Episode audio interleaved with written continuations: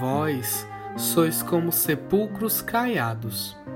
Por fora parecem belos, mas por dentro estão cheios de ossos de mortos e de toda podridão.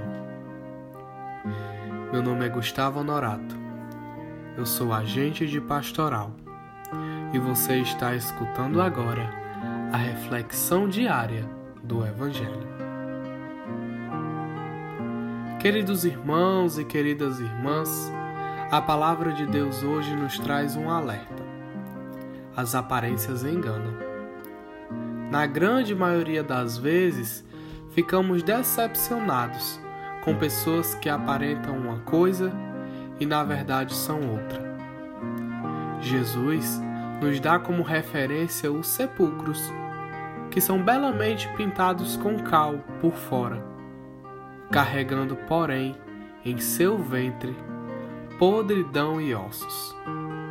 Escondem um interior repugnante. Nos dias atuais, é cada vez mais comum cairmos nesse pecado de viver de aparências.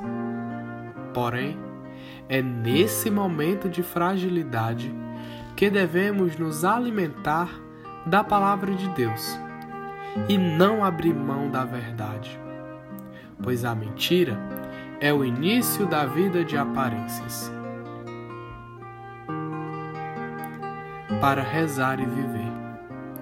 Senhor Jesus, acendei em nossos corações a chama da verdade. Fazei-me ser verdadeiro em tudo o que faço, de modo a mostrar por fora aquilo que sou por dentro.